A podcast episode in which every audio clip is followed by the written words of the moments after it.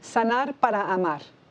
Una entrevista con la psicóloga Tatiana Rojas es el tema de hoy en Informe Provida.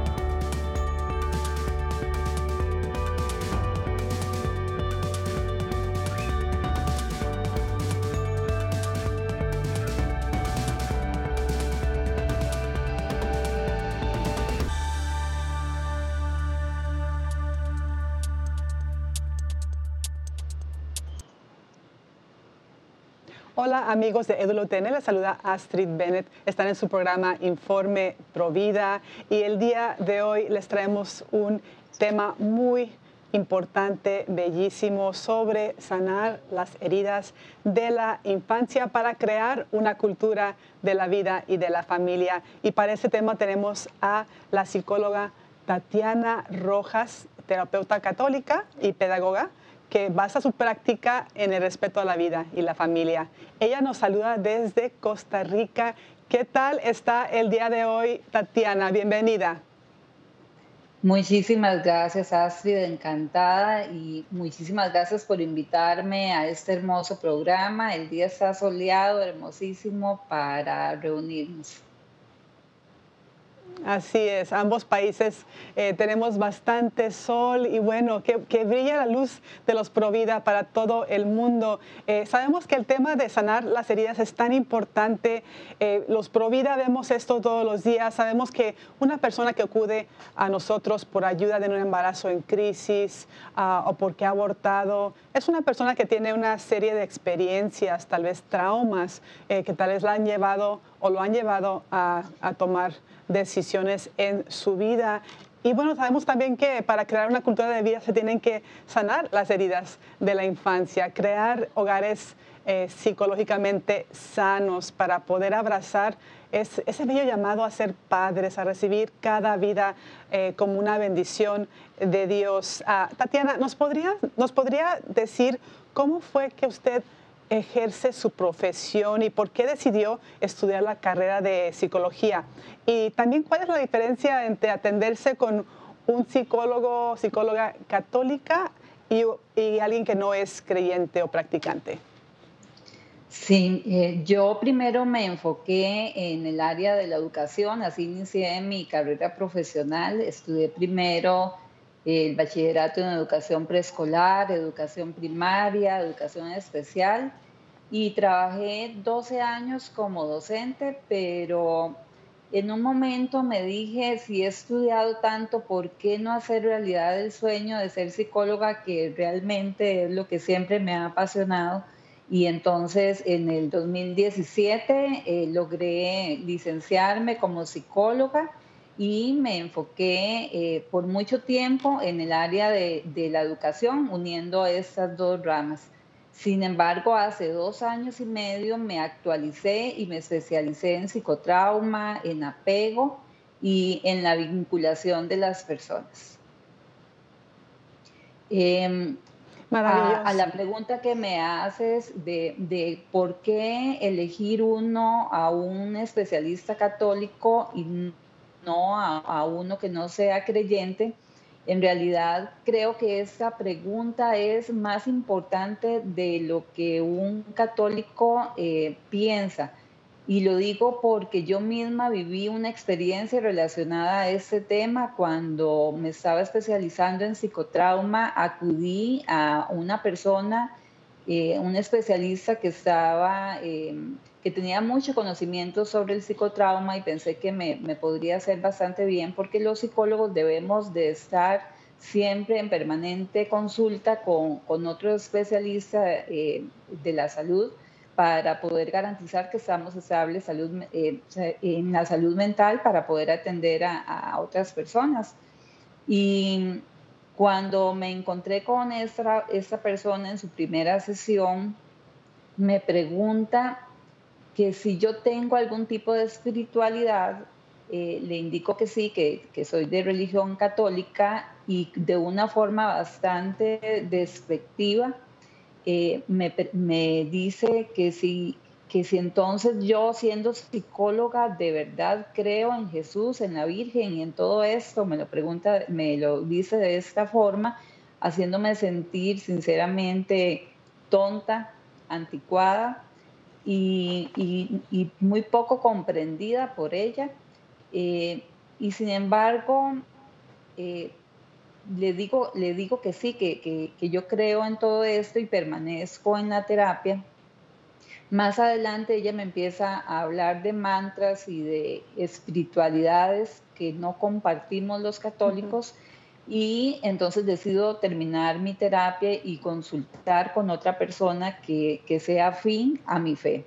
Con, esa experiencia quiero centrarme en dos motivos muy importantes por los que un católico debe de consultar a, un psicólogo que tenga su misma religión. Primero que todo porque considero que es importante sentirse comprendido, que pueda hablar con libertad sobre temas de nuestra fe, como la oración, el perdón, el sentido de la vida, el sentido incluso de la muerte para nosotros que, creemos.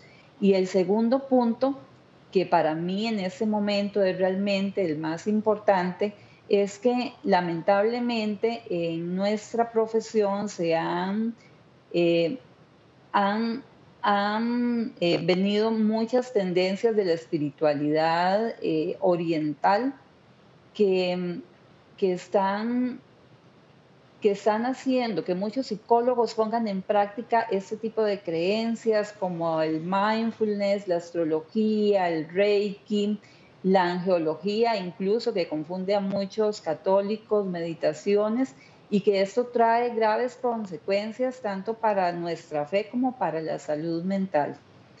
Puedes buscar en internet múltiples eh, testimonios de personas que mm, que han, sido, que han experimentado este tipo de espiritualidades y, de la forma como han sido eh, afectadas en su salud mental. Entonces, en mi caso en particular, para ser sincera, yo no tengo una orientación eh, religiosa porque no estoy capacitada para esto, pero sí puedo garantizarle a una persona que que voy a comprenderla, su creencia y voy a maximizar y potenciar eh, eso en lo que ella cree que tiene grandes beneficios para la salud, más que todo desde ese punto de vista. Sí, qué importante es que entendamos eso. Somos eh, cuerpo, mente y alma y todo afecta a nuestra persona. Entonces, este, me parece que es importante un católico eh, debe buscar la atención de una persona eh, católica, además ahora con las ideologías que existen, ideología de género, todas ideas tan contrarias a la fe, a la verdad, a la naturaleza, eh, que debemos de ser muy prudentes al elegir a un, un terapeuta. quiero que entremos en materia, Tatiana sobre algo que encontré en tus redes sociales. Tienes una página en Instagram maravillosa hay una frase, eh, bueno, conocida por sus siglas en, inglés, ACES, A-C-E-S. Eh, ¿Nos puedes explicar lo que son y por qué es tan importante sanar las heridas de la infancia? Los ACES significan, por sus siglas en español, el estudio sobre las experiencias adversas de, en la infancia eh, corresponden a un estudio que se hizo en el 2008 en el que se entrevistaron a 17.500 personas en Estados Unidos y en el cual se lograron identificar que existe una fuerte relación entre las experiencias adversas de la infancia y la salud física, mental, cognitiva y emocional de las personas. Se reconoció que, que los niños que sufren experiencias como abuso físico, emocional, sexual, negligencia de parte de sus cuidadores y que viven en lugares eh, disfuncionales, así como vivir la separación o el abandono de sus padres, incluso últimamente se incluyó el recibir bullying, en vivir en comunidades conflictivas, tienen una alta probabilidad de presentar trastornos en su comportamiento y en su salud. Lamentablemente se estima que uno de cada ocho niños es víctima de maltrato. Los niños se encuentran en una etapa muy vulnerable de su desarrollo y no cuentan con las herramientas necesarias para regular satisfactoriamente el estrés al que son expuestos en estas experiencias. Su cerebro, al detectar que se encuentra en una situación de peligro crónico, detiene importantes procesos. Entonces su cerebro, podemos decirlo así, se enfoca más en tratar de sobrevivir que en tratar de aprender y seguirse desarrollando de forma natural. Ahora, ¿por qué es tan importante sanar los traumas y las heridas de la infancia? Si se trata eh, a un niño desde temprana edad sobre traumas que ha vivido, hay mayor posibilidad de que tenga mejores resultados para, su vida. Es importante sanar los traumas y las heridas de la infancia porque desde la psicología el trauma se comprende como una enfermedad de la memoria. ¿Por qué de la memoria? Eh, pensaríamos, porque esas experiencias adversas en el momento en que son vividas sobrepasan la comprensión del individuo, no se logra darle un significado a este evento para poderlo almacenar en redes de memoria. Imaginémonos como que cada situación que vivimos diariamente, el cerebro la procesa y la archiva dependiendo de su significado, el significado que haya podido darle diariamente. Sin embargo, cuando hay un trauma, el cerebro no logra comprender qué es lo que pasó, excede su capacidad y entonces este evento no queda almacenado en el pasado, sino que queda por decirlo así, atorado, atorado en el presente. Es, vamos a hacer la analogía como cuando nosotros comemos algo muy grasoso que nos indigesta y que no podemos digerirlo en el sistema digestivo. De la misma forma, en nuestro sistema nervioso, el cerebro no puede procesar ese recuerdo y entonces queda atorado, haciendo que lo que nosotros vivimos en el pasado lo revivamos día a día en nuestro presente y lo hagamos vivo en las relaciones con las personas con, las que nos rodeamos. Entonces la persona traumatizada vive en el presente como si estuviera reviviendo ese evento o los eventos y cree que aún debe defenderse de lo que pasó. Entonces está prácticamente a la defensiva o con temores y miedos de su realidad actual sin saber que esto proviene del pasado. Eh, ¿Cómo afectan las heridas de trauma de la infancia nuestras relaciones con en el matrimonio y con los hijos en particular? ¿Y, qué recursos existen para poder ah, sanar estas heridas? Ok, vamos a valernos de un ejemplo muy actual que utilizamos nosotros en los teléfonos y en las redes sociales cuando vamos a subir una fotografía. Utilizamos filtros que nos hacen ver como si estuviéramos maquilladas, nos hacen ver más jóvenes, nos pueden hacer ver incluso con más edad, podemos vernos como un animal o como cualquier otro objeto con, la utilización de estos filtros.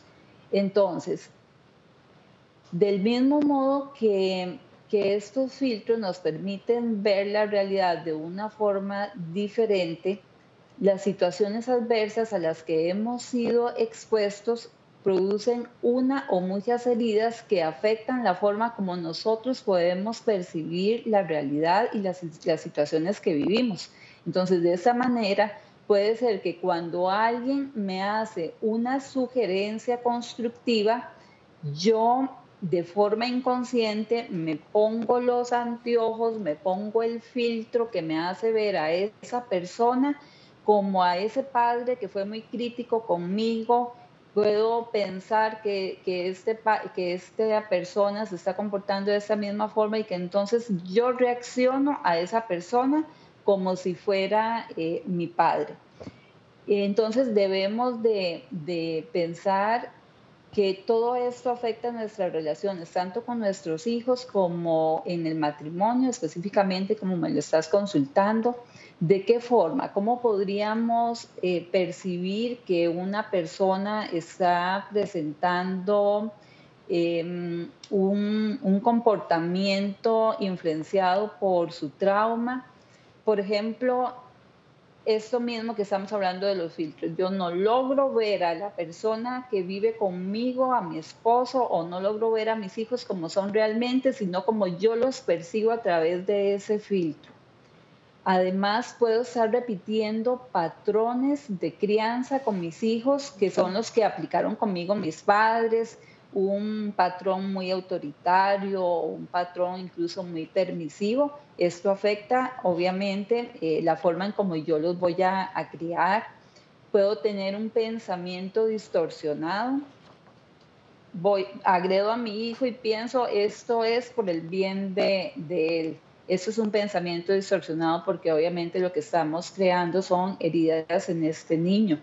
O incluso una, una mujer que piense, eh, mi esposo lo estoy llamando y no me responde, debe ser porque no me quiere, debe ser porque no soy importante para él y es porque realmente tiene una necesidad de atención y de apego patológico que, necesita estar en contacto con, con, este esposo de forma inmediata.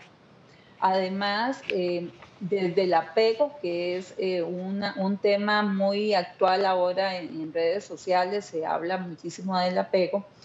Si yo tengo un apego evitativo, por ejemplo, creado por heridas de mi infancia, el apego evitativo hace que la persona huya de la, del afecto de las personas, hace que también tenga poca expresividad de, de emociones, eh, se sienta incómodo ante un abrazo, ante un beso, y estos son temas elementales en la crianza de niños y obviamente en las relaciones con nuestros esposos.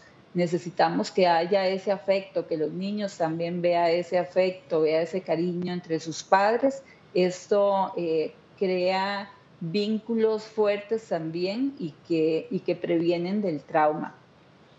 Está también eh, las personas que, nos que se estancan en áreas de desarrollo en, en, las que tuvieron una afectación. Por ejemplo, hace poco atendí a una mujer que ya con 30 años en su, en su niñez y su adolescencia fue muy afectada por un abuso de parte de un tío y esta, esta niña tuvo que madurar muy pronto y, brincarse estas etapas. Entonces ahora que ella es una adulta, ella se siente una adolescente que quiere volver a revivir esa etapa que, que, se saltó, que no logró vivir y viste de una forma como adolescente, tiene dos niños, pero los ve como un estorbo para, para poder ir de fiesta, salir con amigos y no asume esa, mm. ese rol de, madre. ¿De qué otra forma? Eh, una persona que, no ha sanado no logra mentalizar. ¿Qué es mentalizar? Poder comprender que la otra persona, persona es un ser diferente a mí, que piensa diferente, que tiene un pensamiento diferente. Entonces no logra entender por qué mi esposo piensa de una forma diferente a la mía y lo puedo tergiversar de, una forma equivocada. O no logro entender por qué mi hijo llora, es porque tiene frío y ella piensa que es porque se quiere portar mal. Entonces allí ya van a haber situaciones que pueden provocar eh, trauma también en el niño al no ser comprendido por su madre de forma permanente y constante.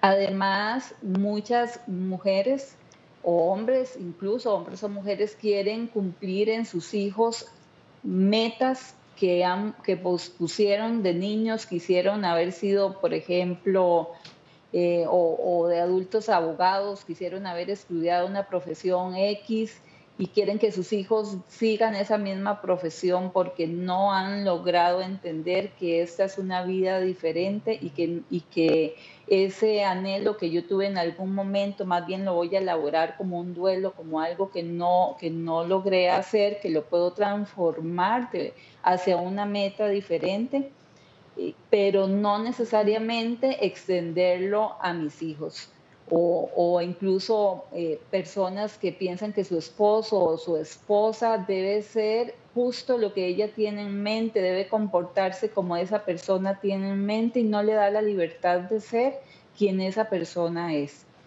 Y obviamente eh, una persona que está muy llena de, de trauma, podría incluso ser una persona muy irritable que se descargue en su esposo, que se descargue en sus hijos y que, y que no se sienta bien ni permita que haya un ambiente agradable a su alrededor. Y como un católico que ha pasado por lo que ha descrito ahora, que seguramente muchos, si no todos, nos sentimos identificados porque eh, la vida no es fácil, sufrimos todos, nos pasan cosas. Eh, ¿Cómo recomienda usted que eh, procedamos? ¿Cómo podemos empezar a sanar? Eh, ¿Cómo podemos abordarlo de manera espiritual y también psicológico?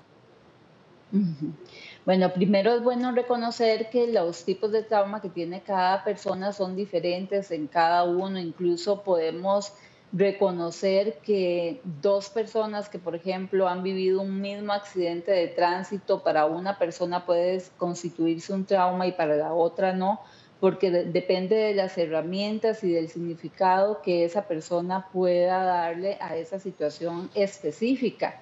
Entonces, eh, no podemos dar como recetas, eh, en la psicología esto es parte de, lo específico, ¿verdad? Cada persona necesita cosas muy diferentes y debemos de analizar qué es exactamente lo que esta persona vivió.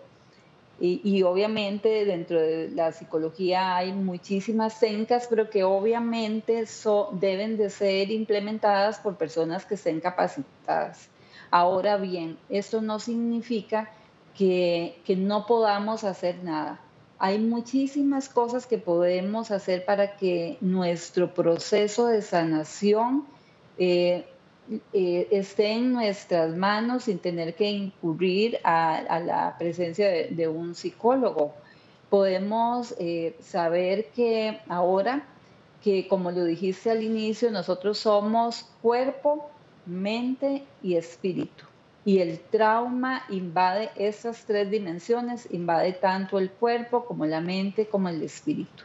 Entonces hay recomendaciones que podemos hacer y que están en nuestras manos.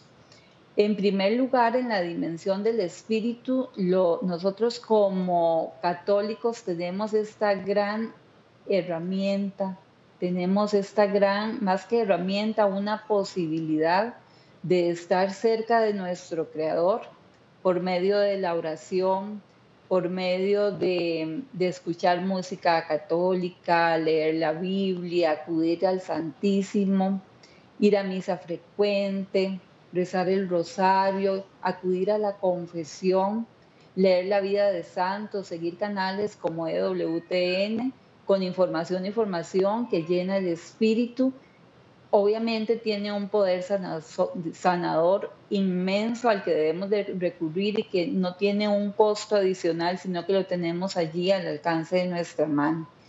En el ámbito del cuerpo, también podemos hacer muchísimas cosas con, para poder superar eh, heridas de nuestra infancia, por ejemplo, alimentándonos bien, teniendo eh, una alimentación rica en todos los grupos de, alimentación que, ya conocemos, hacer ejercicio por lo menos tres veces por semana, una hora. El ejercicio tiene muchísimos beneficios a nivel químico, incluso cuando nosotros nos ejercitamos liberamos sustancias que nos permiten sentirnos mejor y que nos dan placer y también nos permiten eh, reprocesar o trabajar el estrés diario que, hemos acumulado. Podemos también eh, tomar la, recomendación que nos dan muchísimas personas de, del dormir diariamente al menos ocho horas, poder descansar nuestra mente lejos de pantallas, porque la pantalla al tener esta luz, cuando si nosotros usamos mucho la pantalla en la noche de teléfonos, televisor o, ah, eh, una tableta, esta luz le envía al cerebro el, em, el, estímulo de que aún no ha anochecido y que todavía podemos estar activos y entonces se reduce el tiempo de descanso. Esta parte la debemos de cuidar mucho también con nuestros hijos, de no permitir que, que estén con pantalla cerca. Y en la parte de la mente, también nosotros tenemos la posibilidad de, de de tener un estilo de vida que nos permita sanar. ¿De qué forma? Tener espacio de ocio y de recreación, que nuestra mente no esté enfocada solo en temas que, le estresan, sino que pueda recrearse y también con esto poder eh, liberar estas sustancias químicas de las que hablamos con el ejercicio, no aislarse, busque cómo socializar con otras personas. El trauma en el 99% de las situaciones se da en medio de relaciones. Nos traumatizamos en una relación. ¿Por qué? Porque la otra persona me agredió, la otra persona me ignoró, la otra persona hizo eh, algo en, mi cuerpo que, que lo lastimó. Entonces, al mismo tiempo, como nos traumatizamos, eh, por medio de otras personas, la sanación también viene por medio de otras personas. Si nosotros buscamos esos espacios para compartir con otros, buscamos tener esas relaciones de intimidad con otras personas, no tienen que ser 10 amigos, con solo un amigo es suficiente para que yo pueda eh, empezar a sanar. Em, es importante que también sepamos elegir cuál, cuáles tipos de amigos, qué amistad quiero yo cultivar. Elijamos ese amigo, esa amiga con la que yo me puedo sentir bien, esa amiga con la que yo me siento aceptado, me siento que, que puedo descargar lo que he vivido yo durante el día y tengo ese lugar seguro, ese refugio en donde yo puedo eh, sacar todo esto que llevo en el día a día y también puedo compartir y puedo recibir incluso esa respuesta que esa persona que me ama tiene para mí, ¿verdad? Para, para poder, para poder eh, mejorar. Sí, Gracias, Tatiana, por tu tiempo. Se acaba tan rápido el tiempo eh, que tengo más preguntas para ti. Tenemos que tenerte otra vez en el programa. Te agradezco muchísimo todo lo que nos has, nos ha compartido. Con todo gusto. Y bueno, amigos, para servir. Mm, gracias. Y amigos, eso ha sido todo para el día de hoy. Y acuérdense que todos los católicos somos pro vida. Hasta la próxima.